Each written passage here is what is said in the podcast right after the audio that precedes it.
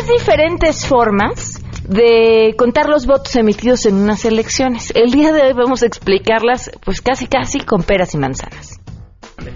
El caso es que para definir la fuerza de cada partido solo se toma en cuenta esta votación que es que nacional. Además, Ana Cecilia Vélez de Prométrica nos va a dar una visión general del comportamiento en redes sociales de los candidatos durante y después de las elecciones. Tenemos también buenas noticias y muchas cosas más este lunes. Quédense con nosotros, así arrancamos a todo terreno. MBS Radio presenta a Pamela Cerdeira en A Todo Terreno, donde la noticia eres tú. We met outside Rick's bar. Your eyes all over me. Looked like you play it hard. And that was plain to see. That night you changed my life. Showed me what bad could be. Show me what bad could be. I know, I know, I know. Muy buenas tardes, gracias por acompañarnos en este lunes 5 de junio del 2017. Soy Pamela Cerdeira, los invito a que se queden aquí hasta la una de la tarde. Tenemos de verdad un montón de cosas que platicar. Qué bárbaro, qué jornada la jornada electoral el día de ayer y lo que le falta. Y además está en su arranque ya la, el 2018. Ahora sí, las piezas empiezan a moverse rapidísimo. Vamos a estar al pendiente de todo lo que sucede, por supuesto, y cuál será el destino de este país que se marcará, bueno, que comienza a, a pintar sus trazos eh, en este en este momento y que por supuesto lo marcará de forma definitiva para las elecciones del 2018. ¿Cómo están? Me encantaría escuchar de ustedes, pero hoy en especial me encantaría escuchar de un tipo de personas en específico, los que no votaron. Si ustedes eh, viven en el Estado de México y los que nos escuchan también en Coahuila o en Nayarit o en Veracruz, que lo hacen a través de internet en www.noticiasmbs.com y no votaron, me encantaría que se pusieran en contacto y me respondan a una simple pregunta. ¿Por qué? No, no tuvieron no encontraron la credencial, eh, ya vemos que ahora sí que hasta en los secretarios suele suceder, ¿no? No pudieron, les dio flojera, no quisieron. ¿Cuál fue esa razón? El teléfono en cabina 5166125, les doy el número de WhatsApp para que estemos en eh, contacto de una forma más directa, el 5533329585, el correo electrónico a todoterreno arroba mbs.com y en Twitter y en Facebook también estamos en contacto en donde me encuentran como Pam Cerdeira. Vamos a arrancar con la información. Saludo a mi compañero David Rodríguez.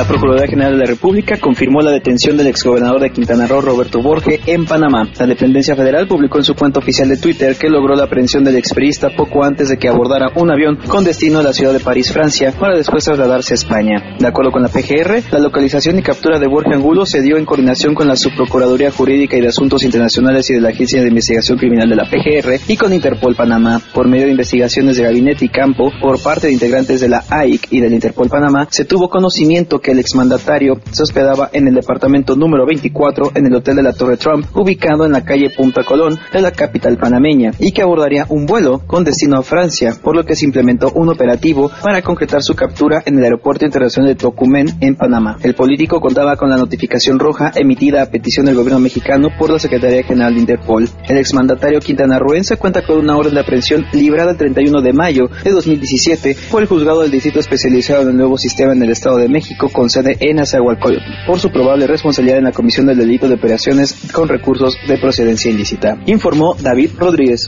El delegado especial del PRI en el Estado de México, Jorge Carlos Ramírez Marín, afirmó que su partido cuenta con los elementos suficientes para defender en los tribunales su triunfo en los comicios de aquella entidad. En entrevista, el también vicecoordinador de los diputados federales afirmó que en caso de ser necesario, el revolucionario institucional estará abierto al voto por voto, casilla por casilla. Y estoy seguro que nosotros tenemos elementos suficientes para responder a los tribunales. Fue una elección limpia, fue una elección en la que la ciudadanía hizo que fuera posible y ahora tiene que aceptarse el resultado de la elección. Creo que el tema de los tribunales se ha vuelto algo muy socorrido por algunos partidos en particular cuando no están dispuestos a aceptar su derrota. Pero la condición fundamental de la democracia no es ganar, es saber perder. Está abierto a que eh, si Morena pide voto por voto, casilla por casilla, se haga realmente? En las circunstancias que se amerite, que efectivamente se amerite, siempre lo hemos hecho. Asimismo, el también representante del PRI ante el INE aseveró que quienes dicen que fue una elección fraudulenta están demeritando el trabajo que realizaron más de 130 mil ciudadanos mexiquenses, informó René Cruz González. En la sede de la Cámara de Diputados iniciaron formalmente los trabajos de la reunión interparlamentaria México-Estados Unidos, durante la que se abordarán los temas de migración, seguridad fronteriza, derechos humanos y comercio. Al inaugurar este encuentro, el presidente de la Comisión de Relaciones Exteriores, Víctor Manuel Yorgana, entró con la espada desenvainada y enfático e incluso con golpes en la mesa, señaló que los mexicanos están profundamente agraviados por los insultos hacia nuestro país y también hacia los migrantes en el territorio norteamericano, ya que las posturas eh, provenientes eh, del otro lado de la frontera alientan la exclusión social y la xenofobia. Al calificarlas como inaceptables, señaló que los mexicanos exigen respeto a su pueblo, a su soberanía y a sus derechos. El representante Macul respondió que los norteamericanos están unidos con los mexicanos y de ningún modo estamos divididos, informó Angélica Melín. Para el 2050 se espera que las grandes urbes se calienten alrededor de dos grados adicionales al calentamiento proyectado por el cambio climático global y para finales de este siglo una cuarta parte de las grandes metrópolis del planeta se podrían calentar 7 grados o más por efecto del cambio climático, advierte Francisco Estrada, investigador del Centro de Ciencias de la Atmósfera de la UNAM. Las ciudades tienen características particulares que las pueden hacer potencialmente muy vulnerables al cambio climático. Por ejemplo, actualmente más del 50% de la población del mundo vive en ciudades y esta proporción va a aumentar durante este siglo. Además de eso, las ciudades tienen una temperatura más elevada que un área rural. Cuando uno urbaniza, cambia vegetación y cuerpos de agua por otros materiales, como puede ser el concreto, el asfalto, que tienen una capacidad térmica mayor. Entonces almacenan calor y luego lo emiten. Y si uno considera el periodo de 1950 al 2015, la población urbana del planeta ha experimentado un calentamiento es el doble de lo que se ha calentado el planeta por cambio climático. Por cambio climático hablamos de que el planeta se ha calentado alrededor de 0.6 grados centígrados. En estas grandes ciudades el calentamiento ha sido de 1.2 grados, ¿no? es el doble. Informó Rocío Méndez.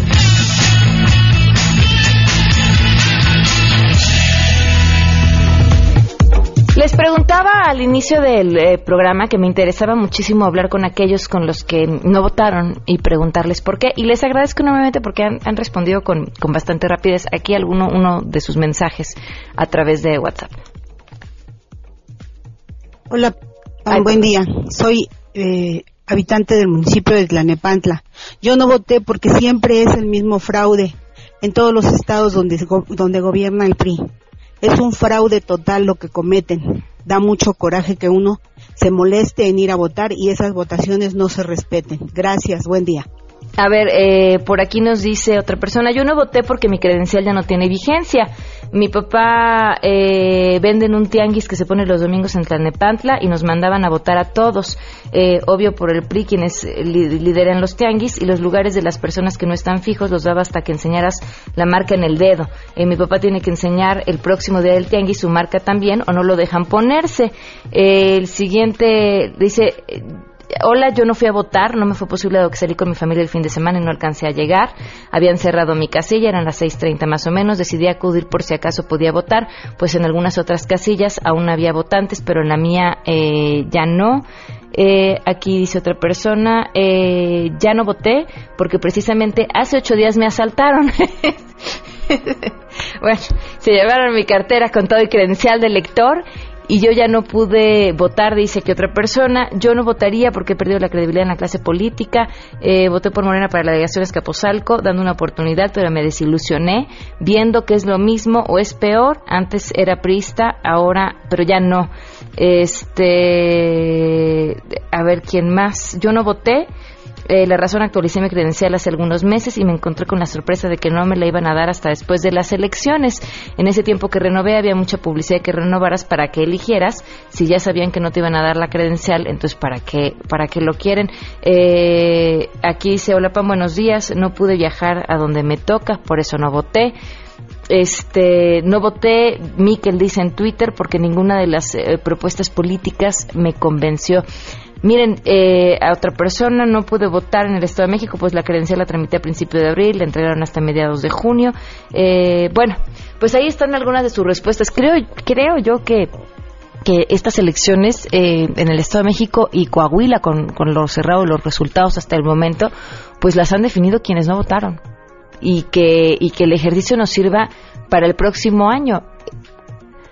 Creo que no, vaya, se vale dudar del sistema, lo que se vale dudar de lo que quiera, ese es un derecho que todos tenemos, pero pero creo que se vale menos cuando tú no eres parte del ejercicio. Si tú no eres parte del ejercicio, entonces pierdes una parte de tu derecho a quejarte, a, incidir. no hay que olvidar que detrás de ese ejercicio están un montón de ciudadanos apartidistas que dieron su tarde, eh, su mañana y su tarde para estar ahí, para contar los votos, para los ciudadanos. Entonces, este, eh, creo que es bien, bien difícil eh, exigir un gobierno responsable y demás si, si nosotros como ciudadanos no cumplimos con nuestra parte, entendiendo la frustración, el enojo, lo que sea que, que a todos les genere. Entre, entre más seamos los que participemos, entre más personas votemos, más obligados van a estar los partidos a presentar mejores candidatos, a presentar mejores propuestas políticas y, bueno, pues eh, a que a partir de ahí seamos eh, o estemos en mejores condiciones. Bueno, pues hasta ahí el comentario. Vamos con las buenas.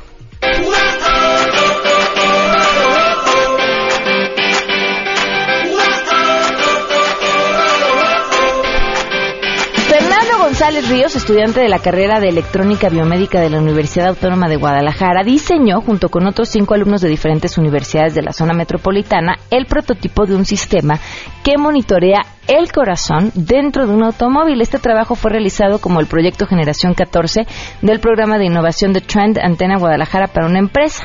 Fernando, de 21 años, dijo que este prototipo tiene sensores en el volante que registran el pulso y ritmo cardíaco del conductor, los pone en una pantalla y si llegara a haber una emergencia o un accidente, se dispara en modo automático una llamada de auxilio a un servidor que marca un módulo de apoyo, hospital o clínica parte de lo que dijo es que en la búsqueda de eh, prácticas le llamaron de una empresa y le dijeron que necesitaban un biomédico. La idea era involucrar el cuidado de la salud en los autos, lo cual se puede utilizar con el Internet de las Cosas. Esta idea va a ser enviada a Alemania, desarrollada a profundidad por ingenieros y de aquí en unos años se podrá ver en, un auto. Eh, los participantes de este proyecto recibieron cada uno un reconocimiento y una tablet, además de una invitación para una entrevista de trabajo en diferentes empresas. Sin embargo, Fernando, el creador de este sistema, quiere por ahora terminar su carrera y dedicarse a la universidad. Y además quiere desarrollar tecnología biomédica, tener una empresa, asesorar hospitales y apoyar a otros jóvenes económicamente con y con conocimientos para la creación de ideas innovadoras. Eh, invitó a los jóvenes a la participación en diferentes eventos científicos y tecnológicos. Dice, si quieren lograr algo diferente, arriesguense.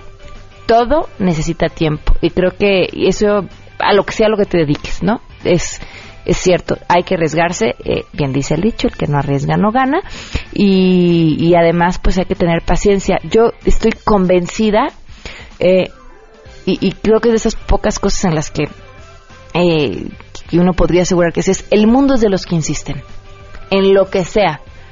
Tú quieres algo, insiste, insiste. Los mejores vendedores son aquellos que insisten aquellos que odias que dices, ya por favor que me deje de llamar, ya no sé cómo decirle que no. Insiste tanto dices, bueno, ya, mejor le compro.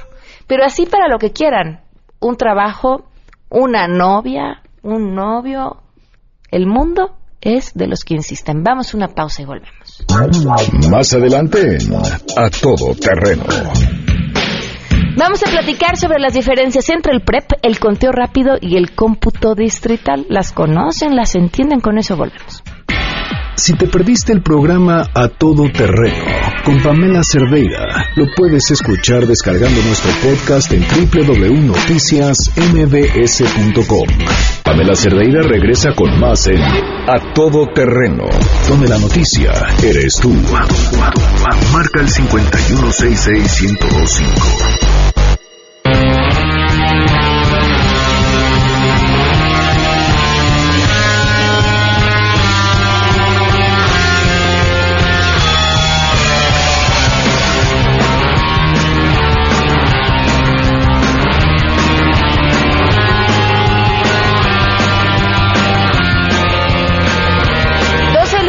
22 minutos, continuamos a todo terreno. Le agradezco enormemente a Delfina Gómez que nos acompaña vía telefónica. Delfina, ¿qué tal? Muy buenas tardes, gracias por acompañarnos. Al contrario, Pamela, buenas tardes. Esto es mío y estamos a tus órdenes. ¿Qué decir tras la jornada de ayer?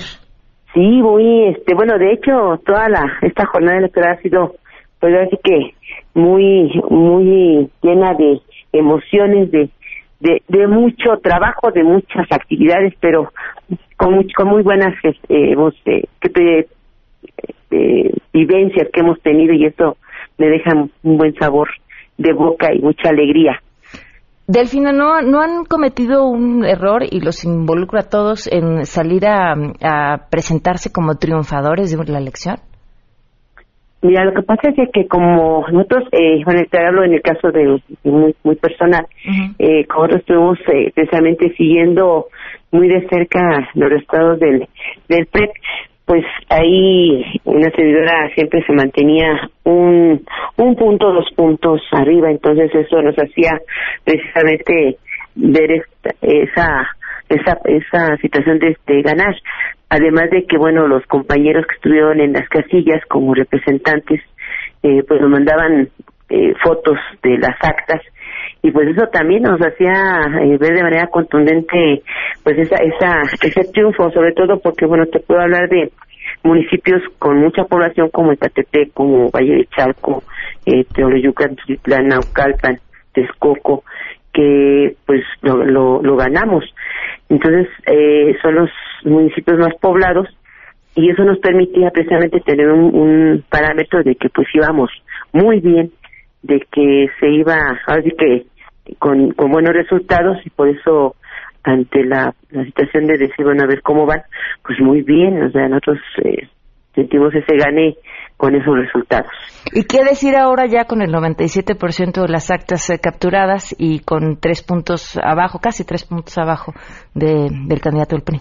Mira, ahorita precisamente nosotros lo tomamos como precisamente resultados preliminares. Lo que estamos haciendo ahorita es revisar precisamente los la- la- lo que maneja el PRE, los resultados con las actas que nos que tenemos nosotros como como resultado de los lo que nos mandan nuestros representantes las vamos a precisamente a verificar, las vamos a analizar y pues vamos a, checar qué resultado nos dan, sobre todo porque en algunas que hemos visto, eh, ahorita me, me, me informaron en la mañana, se han visto algunas eh, situaciones de que no coincide lo que maneja el acta con lo que este registra el PREP.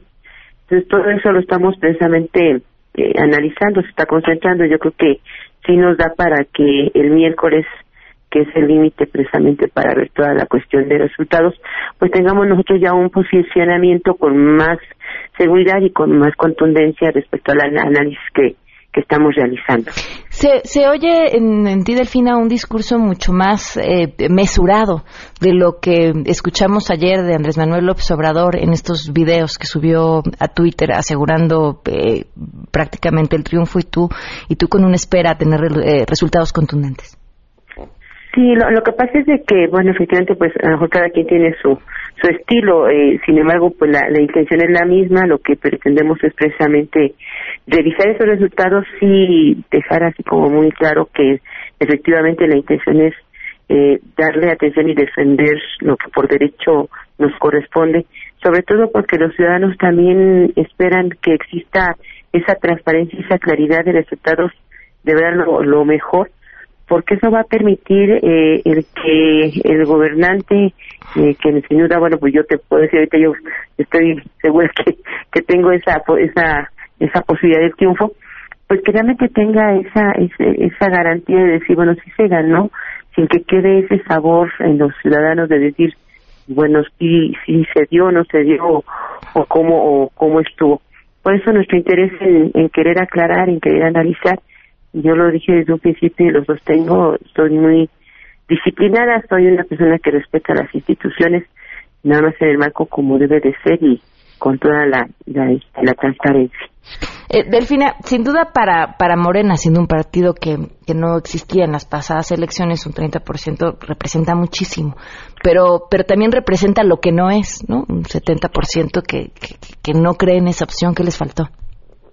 Pues yo creo que lo, lo que precisamente lo que hace falta, yo siento que a nivel general e, es, precisamente el que el que se, se, que los ciudadanos perciban no solamente a, a, Delfino, no solamente un partido, sino eh, eh, cualquier ahorita cualquier gobernante tiene la el gran reto de volver a ganarse la confianza de los ciudadanos, de volverse a ganar el respeto, porque efectivamente de momento no ha ganado la lo que es la, la indiferencia o la falta de credibilidad y mira que te puedo decir que yo me siento muy muy orgullosa porque efectivamente aumentó el porcentaje de participación, o sea, muchos le apostaban a que iba a ser menos, fue más del 50% de participación de los mexiquenses. Pero es y por otro lado, a pesar de que efectivamente somos un partido que ahorita tiene muy poco tiempo de, de haberse formado o institucionalizado como partido, pues a nivel Estado estamos como primer lugar. Eh, el PRI solamente junto con los aliados pues logra este, ahorita los resultados que tiene, pero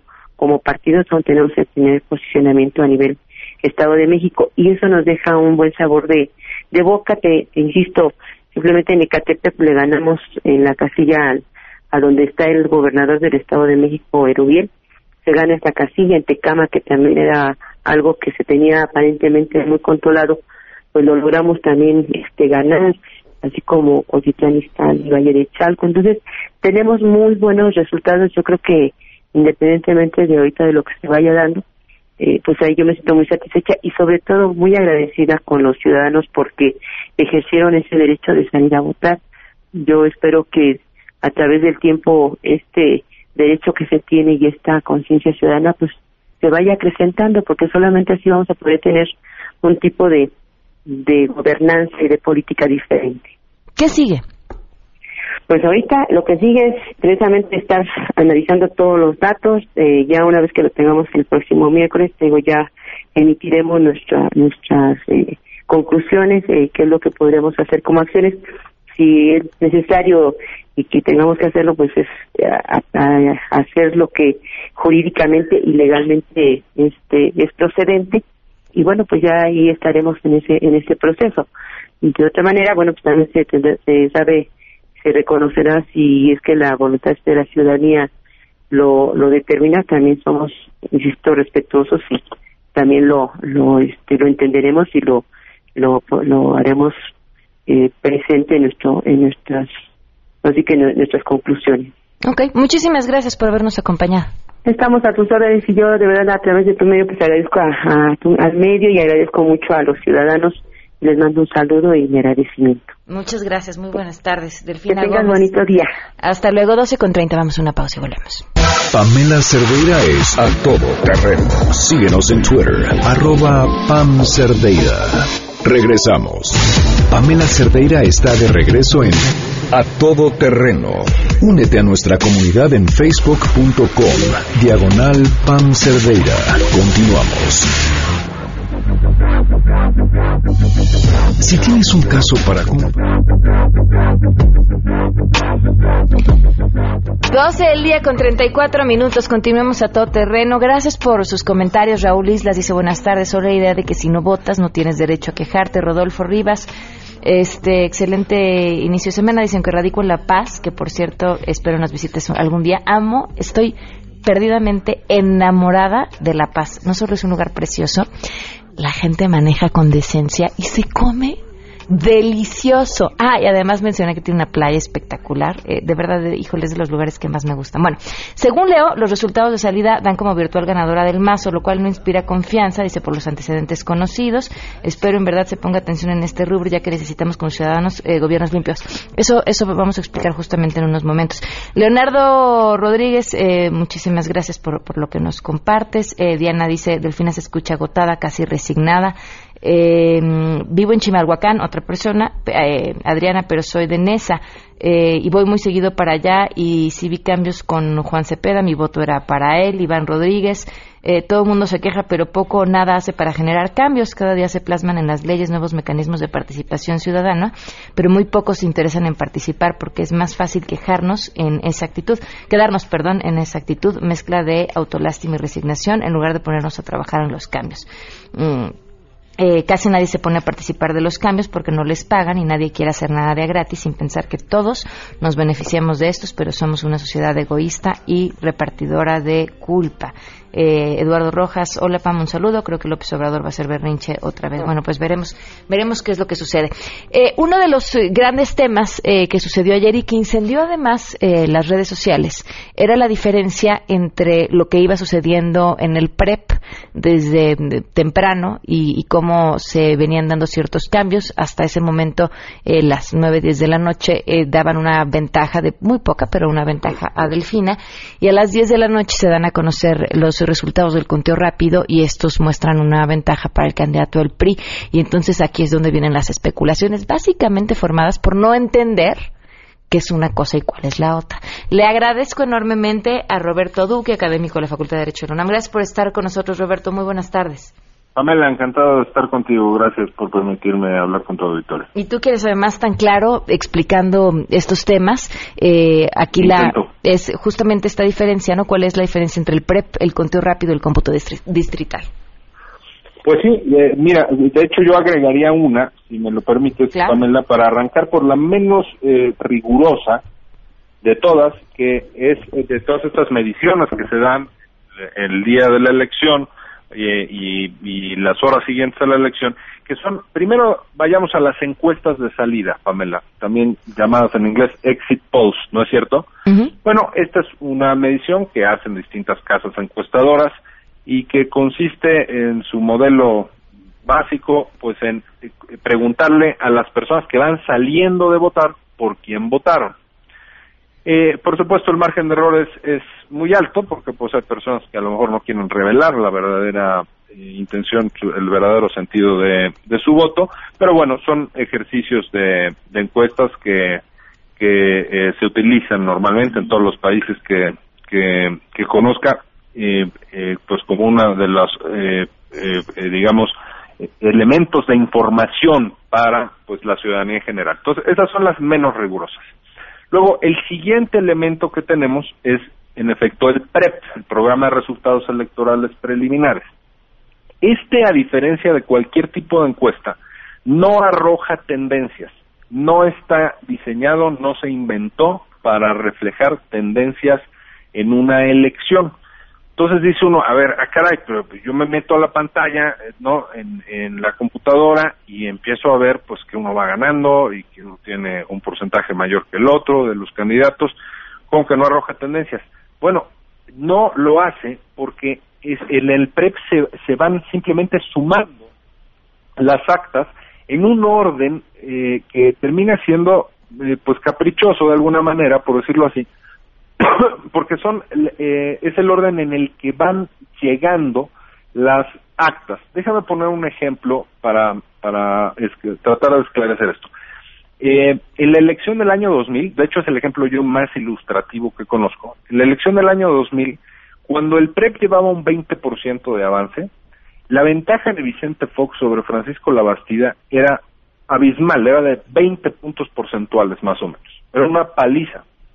Entonces, uno a lo mejor se puede ir con la finta, de decir, pues, pues es una tendencia, pero no. ¿Por qué iba 20 puntos arriba Francisco Labastida y luego a lo largo de la noche se empezó a cerrar, a cerrar, a cerrar? Acabó en 7 puntos porcentuales la diferencia, más o menos 7 puntos, la diferencia entre los dos. ¿Hubo mano negra? ¿Alguien le eh, eh, alteró el PREP o algo así? ¿Fue impugnado? No, no hubo ningún problema. Y de hecho ese es el flujo pues natural que puede darse cuando un partido, como en aquel caso el PAN y su coalición, estaban fuertes en zonas urbanas muy densas, y en cambio el PRI, donde más fuerte eh, estaba, pues era en zonas menos urbanas, ¿no? Más rurales y demás.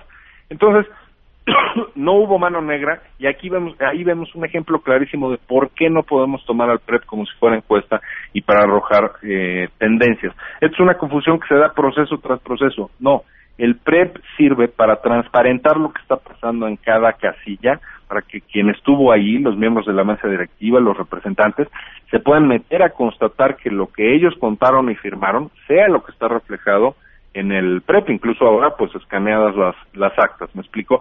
Entonces, es, el PREP tiene un sentido distinto que el de cualquier tipo de, de encuesta. Entonces, esa es la primera distinción, Pamela, que es, que es muy importante tener en mente. ¿Y el conteo rápido? Y el conteo rápido es una técnica estadística, es un sistema, digamos, matemático eh, que, toma una muestra grandísima. Es como si fuera, déjame decirlo coloquialmente, una encuestototota con una muestra tan impresionante que estadísticamente matemáticos eh, normalmente muy prestigiados hacen todo este diseño tipo como si fuera algo actuarial, algo muy complejo desde el punto de vista eh, matemático y estadístico. Y entonces eh, es tan grande la muestra y que además son seleccionadas aleatoriamente por el tipo de eh, demarcación, eh, de, de, las demarcaciones que haya, o el tipo de población, por ejemplo, urbana, rural, tal, eh, hacen una muestra muy completa que sea una réplica de toda la entidad federativa en este caso.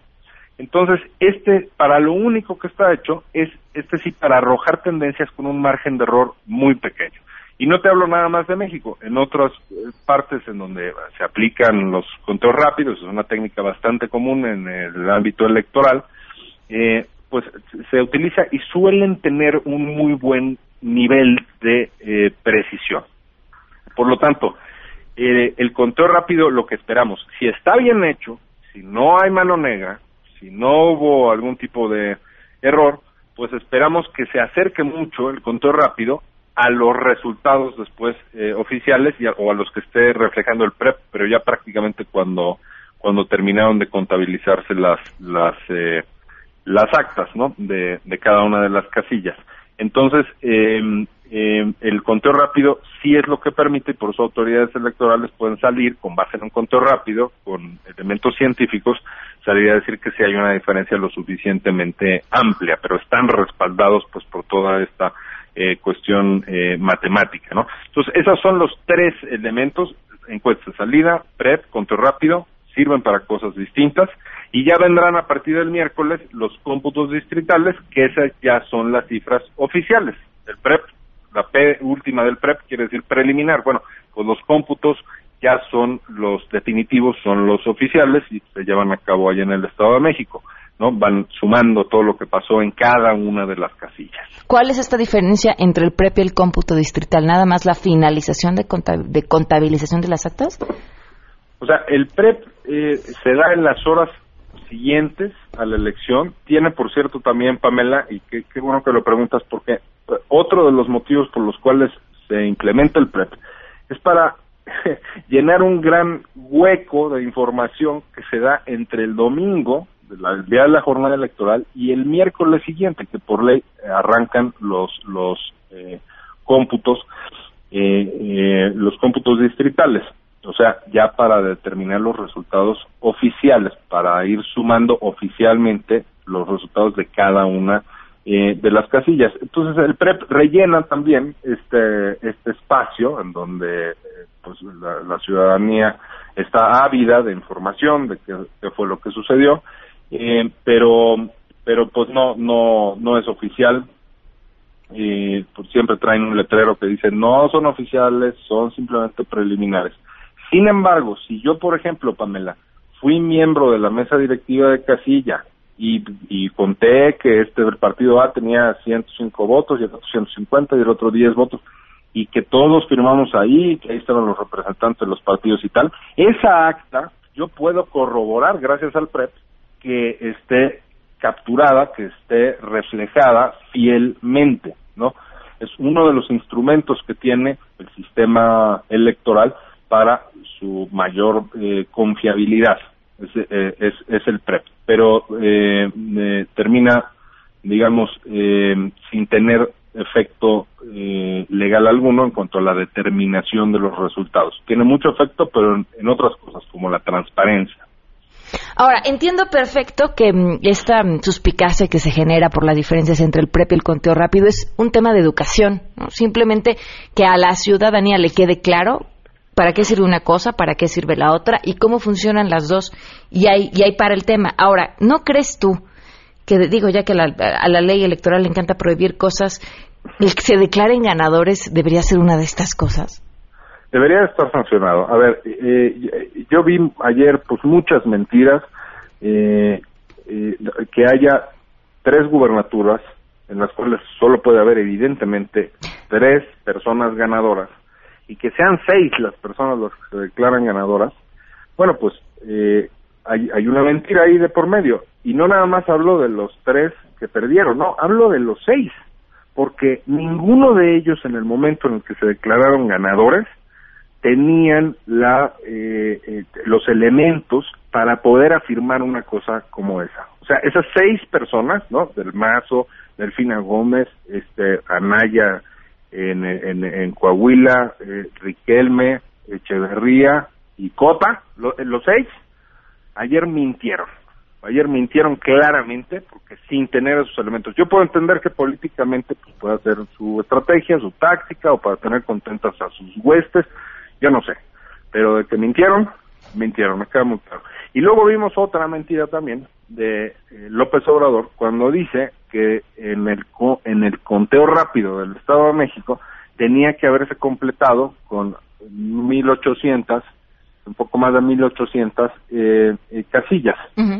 eh, pero no, esto no es cierto, porque con 1.200 casillas, y lo digo porque de hecho me puso a estudiar, porque este, dije, a ver, ¿cómo está eso? Y entonces me puse a analizar, Pamela, los lineamientos que se aprobaron desde el 7 de mayo eh, y los protocolos técnicos que aprobaron, por cierto, unos académicos muy prestigiados, Javier Aparicio del CIDE, entre ellos, Alberto Alonso y Coria, eh, también un súper experto de, de, estos temas, el director del Registro Federal de Electores, gente con mucho prestigio que cuidar, que son los que conformaron el Comité Técnico del PREP, y ellos establecieron con toda claridad que se necesitaban 1.200 casillas no las 1800 que dice López Obrador, ¿no? Las 1800 era el universo posible de casillas consultables, pero con 1200 eh, eh, era perfecto, era suficiente. Y eh, de hecho se, se excedieron un poco, tan, tan sobrados, digamos, esa muestra acabó siendo sobrada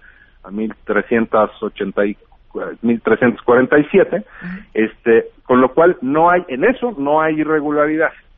Eh, como la que dice López Obrador. Esa es otra mentira y hay que decirlo tal cual porque pues miente y ahí están las, las, las evidencias, ¿no? Ahora, ese es un tema de si hubo irregularidades ya en, en el conteo eh, de los votos y se, si se montó algún tipo de fraude en las urnas, que yo no lo veo por ninguna parte. Eh, y otro tema es si fue una elección sucia, es si fue una elección en donde hubo compra del voto, en donde hubo coacción del voto, en donde hubo clientelismo. Ese es otro tema. Y ahí pues vamos a ver si hay las evidencias suficientes como para pensar en una posible nulidad de elección. Pero es un tema diferente. El tema de estas irregularidades en las urnas, digamos que no hubo los votos en las urnas que se dice que, hubo, creo que está mintiendo López Obrador. Y, como decías, ¿no? justamente el PREP y los mismos ciudadanos que participaron dentro de la elección fácilmente pueden comprobar eh, sus números con los números publicados. Sí, sí, sí, claro. Sí, ahí está. O sea, la verdad es que fue, fue transparente en esto. Tal vez eh, me parece que fue errónea la manera en la que lo comunicó el Instituto Electoral del Estado de México. que hubo un error de comunicación que se la puso más fácil a López Obrador para inventar que hubo esta eh, irregularidad. por cierto, en 2006 pasó algo parecido, ¿no? Una mala comunicación una mala, un, un poco cuidado del Instituto en aquel entonces Federal Electoral, pues también abonó el camino, déjame decirlo también coloquialmente, pues se pusieron de pechito para que López Obrador inventara que se perdieron tres millones de votos y una serie de cosas. Pues ahora es algo algo semejante, pero pero yo te lo digo, ahí en el tema del conteo rápido no está el problema, puede estar en otros lados, ahí no. Ok. Roberto, te agradezco muchísimo que nos hayas acompañado esta tarde. Todo lo contrario, el agradecido soy yo, Pamela. Un saludo a ti y a todo tu auditorio. Gracias, hasta luego, 12.50. Vamos a una pausa y volvemos. Si te perdiste el programa A Todo Terreno con Pamela Cerdeira, lo puedes escuchar descargando nuestro podcast en www.noticiasmbs.com. Estamos de regreso. Síguenos en Twitter, arroba Pam Cerdeira, Todo Terreno, donde la noticia eres tú. Continuamos.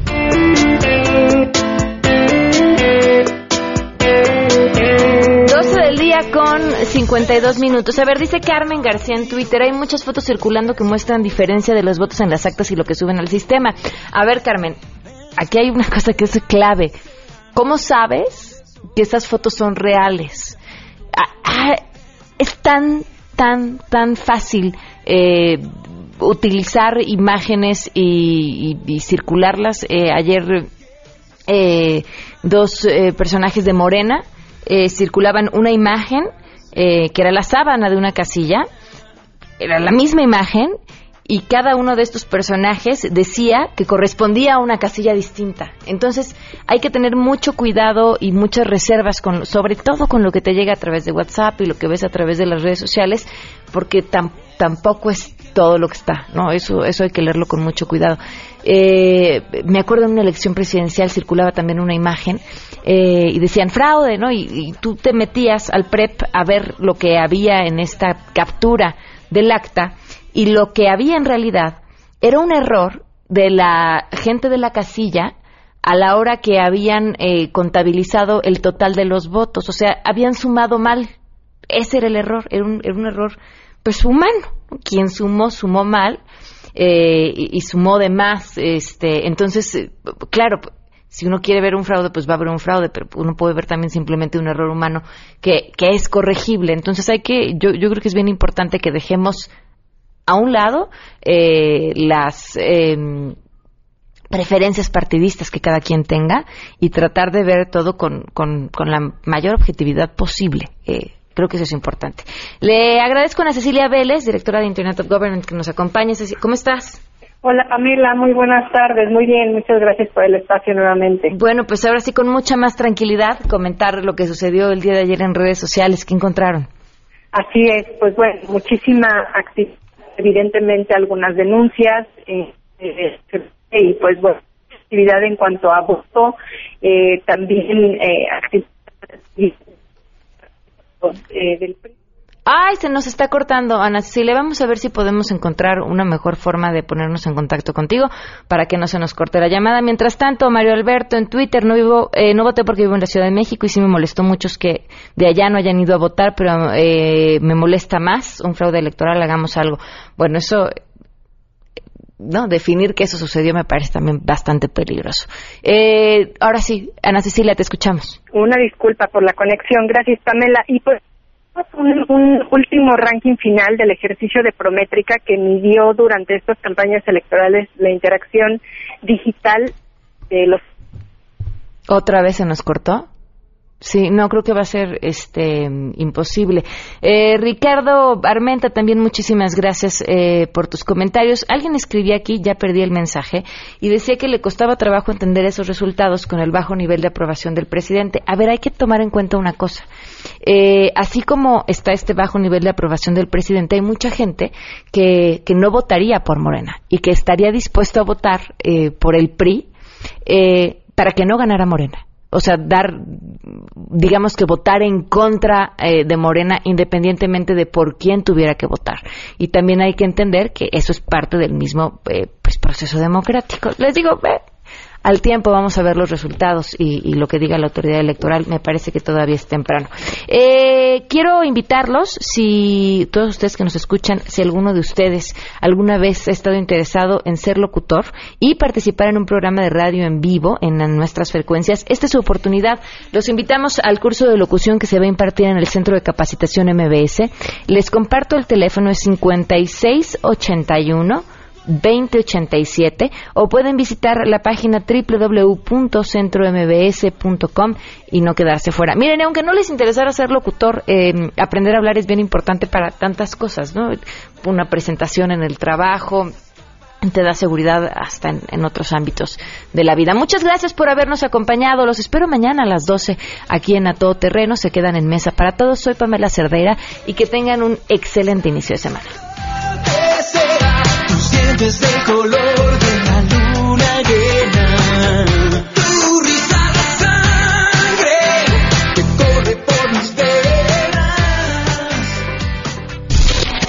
MBS Radio presentó a Pamela Cerdeira en A Todo Terreno. Te esperamos en la siguiente emisión, A Todo Terreno, donde la noticia eres tú. MBS Radio, en entretenimiento, estamos contigo.